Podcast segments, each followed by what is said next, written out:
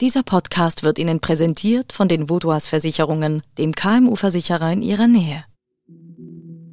NZZ Akzent.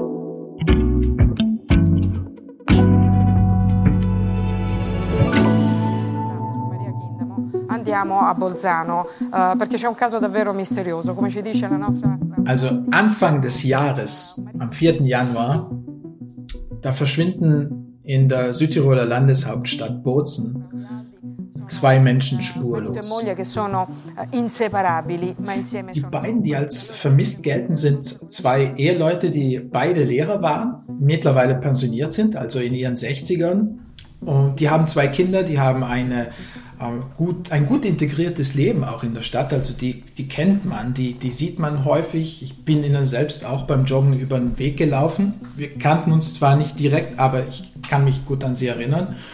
Und die sind einfach von heute auf morgen verschwunden. Und dass da irgendwas nicht stimmen kann, ist dementsprechend auch klar. Due figli bellissimi. Benno, di 30 anni, istruttore. Und dann kommt da schon ziemlich bald eine richtige Medienmaschinerie ins Rollen. Und zwar wird relativ schnell klar, dass ähm, Benno, der Sohn, in das Visier der Ermittler geraten ist. Und zwar lautet der Verdacht dann auf Tötung der Eltern und auf das Verbergen von Leichen. Und das wird dann in den Medien so richtig breitgetreten. Was veranlasst einen Menschen, seine Eltern zu töten? Martin Angler hat sich mit dem Elternmord in Südtirol auseinandergesetzt und erfahren, dass gewisse Tätermuster immer wieder auftreten. Benno gerät also unter Mordverdacht. Was erfährt man denn über ihn in den Medien?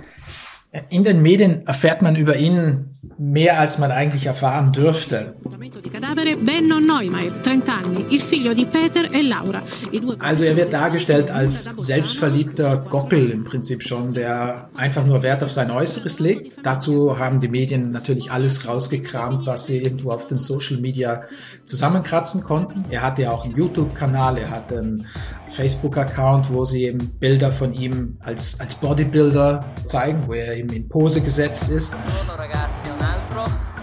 Das wird genutzt, um ein, ein ziemlich klares Bild von ihm zu zeichnen, das halt in eine Richtung geht, nämlich mit der Mutmaßung, Benno wird halt seine Eltern umgebracht haben. Also es gleicht schon einer ziemlich boulevardesken Berichterstattung. Was da aber fehlt, ist natürlich ähm, ein, ein wissenschaftlicher Aspekt, auch ein, sagen wir mal, juristisch haltbarer Aspekt. Das heißt, eine objektive Berichterstattung, die fehlt hier.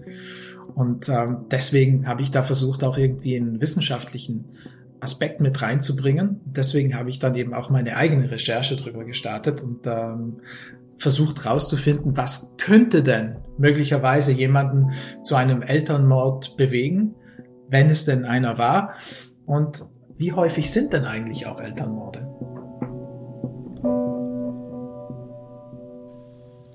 Du hast also deine Recherche gestartet, Martin. Was hast du gemacht als erstes? Ich habe mich zuerst mal in die Literatur gestürzt, also in die Fachliteratur, und bin dann immer und immer wieder über einen Namen gestolpert, der von einer Autorin, also von einer Fachautorin aus den USA stammt. Das ist äh, Kathleen Heide. Mhm. Und äh, habe ich mir gedacht, es wäre wahrscheinlich das Beste, wenn ich sie einfach anrufen kann und mit ihr persönlich darüber sprechen, auch zu verstehen, was ist ein Elternmord. Hello.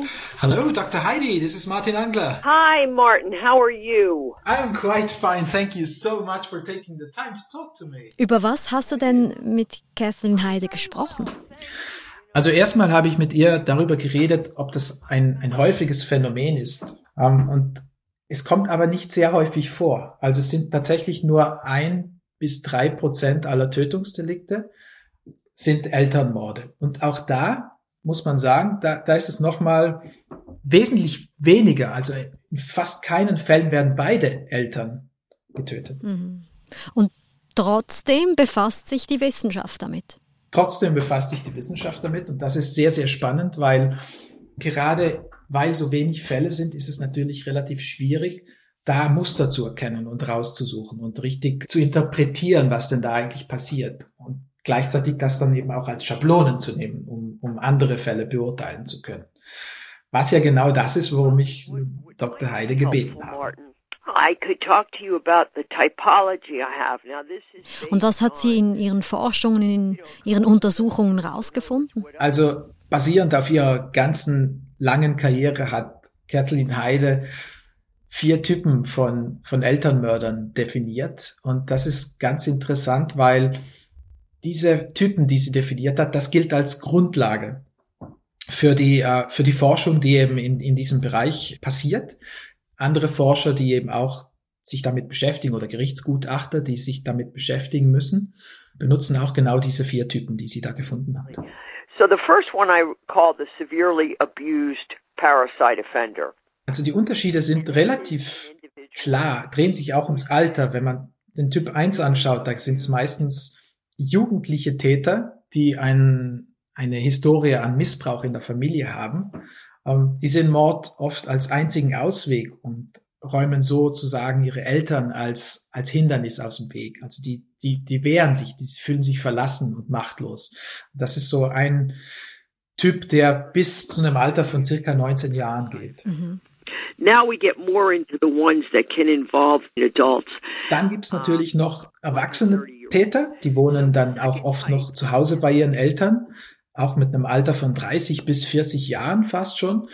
Die haben dann typischerweise oft auch schwere psychische Erkrankungen, eben ähm, Schizophrenie oder eben äh, bipolare Störungen. They may feel that the parent is poisoning them and so they kill the parent because the parent is an enemy. Uh, Und da ist eben auch ganz interessant, dass da ein Aspekt ganz stark rauskommt, nämlich die haben sich nicht abgenabelt von zu Hause. Die sind noch richtig fest zu Hause integriert. Die sind noch nicht flügge geworden. Mhm.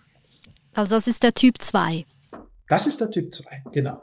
Dann gibt's noch Typ 3, das sind antisoziale Täter, das sind typischerweise ähm, sehr stark egoistisch ausgeprägte Menschen, ähm, Teenager oftmals, denen man irgendwas verboten hat, wie Drogenmissbrauch oder eben bestimmte Leute zu treffen. So in other words, uh, Martin, they may want uh, their parents' money. The parents may have denied them freedom. I see this sometimes. Und dann gibt's noch Typ 4, den hat sie erst relativ spät definiert und das sind sehr, sehr zornige Täter. Sehr, sehr zornige Täter, die ähm, manchmal Missbrauch zusehen mussten in der Familie. Und da passiert dann sowas wie zum Beispiel Overkills, das heißt ein Übertöten auf besonders brutale Art und Weise. Mhm. Gibt es denn auch ähm, Gemeinsamkeiten, die Täter eigentlich immer vorweisen? Ähm, was sich immer wieder zeigt, sind gescheiterte junge Männer. Man weiß ja, dass Mordfälle grundsätzlich eher von Männern begangen werden. Narzisstische Züge zeigen sich dabei. Das heißt, Leute, die irgendwie gescheitert sind im Leben, finanziell und damit nicht umgehen können, weil sie eben ein hohes, einen hohen Anspruch an sich haben, die kommen äh, darüber nicht hinweg. Und ähm, das ist so ein Muster, das sich doch immer wieder auch abzeichnet, gerade beim Typ 2. Wir sind gleich zurück. Sie, Ihre Mitarbeitenden und Ihr Unternehmen sind jeden Tag auf einen verlässlichen Partner angewiesen. Dank der lokalen Verankerung kennen wir bei den Vaudois Versicherungen Ihre Bedürfnisse und können Ihnen flexible, maßgeschneiderte Versicherungslösungen anbieten. So können Sie Ihrem Unternehmergeist freien Lauf lassen.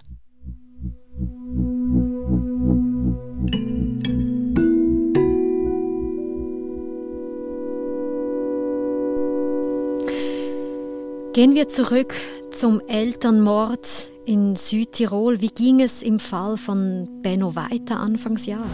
Benno è crollato dopo il ritrovamento della mamma. Anfang Februar finden die Hundertschaften, die ja seit Wochen schon das ganze Gebiet durchkämmen, Bennos Mutter im Fluss Edge und übergeben dann die Leiche einem Gerichtsgutachter, also einem Pathologen, der findet heraus, dass, es, äh, dass sie durch Strangulation getötet worden ist. Mhm, also erstickt? Erstickt, und zwar, wie es aussieht, mit einem Kletterseil. Und äh, aus der Überraschung heraus, das heißt, es gibt auch keinerlei ähm, Spuren, dass sie sich gewehrt hätte. Und daraufhin bricht Benno zusammen im Gefängnis und gesteht seine Tat. Mhm. Das wird allerdings erst etwas später publik.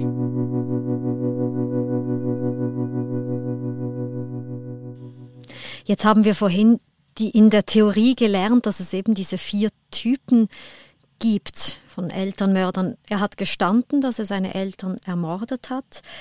Können wir jetzt sagen, zu welchem Typ Benno gehört? Also klare Grenzen zwischen den Typen gibt es nicht. Also alles ist abhängig vom Mordmotiv. Mhm.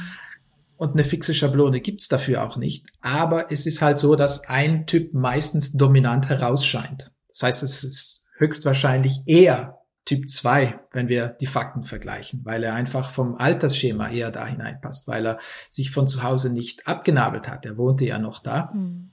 Und auch weil ähm, er entsprechend, was mittlerweile auch rausgekommen ist, eine Geschichte hat psychischen Störungen, die auch letztes Jahr dann dokumentiert wurden.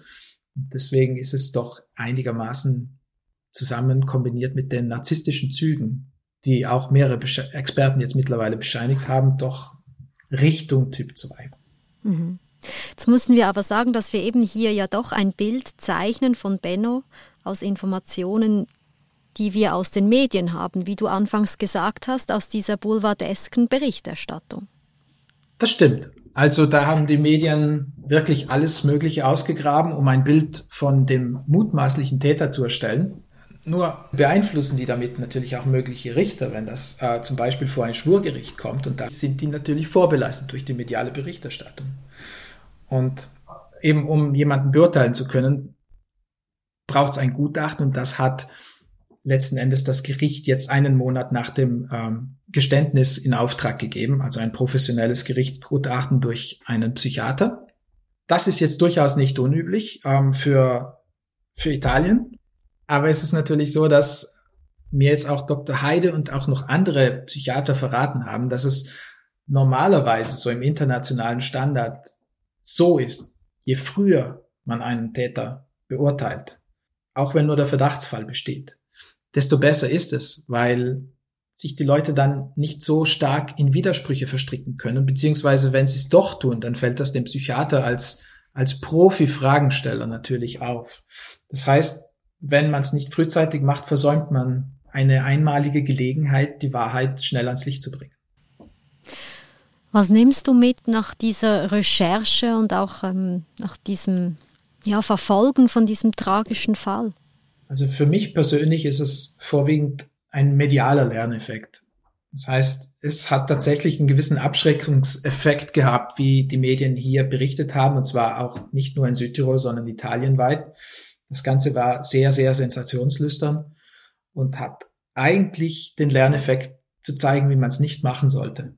Dass man gewisse private Details, was die Leute im Urlaub gemacht haben, ähm, was die für Medikamente genommen haben, dass das nicht unbedingt zutage getragen werden muss, solange man nicht das vollständige Bild hat.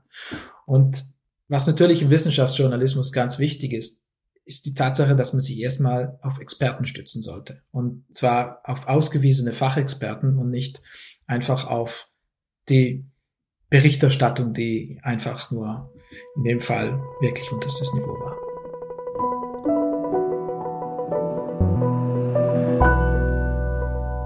Martin, vielen lieben Dank für deine Berichterstattung aus deiner Heimat Bozen. Vielen Dank und liebe Grüße nach Zürich.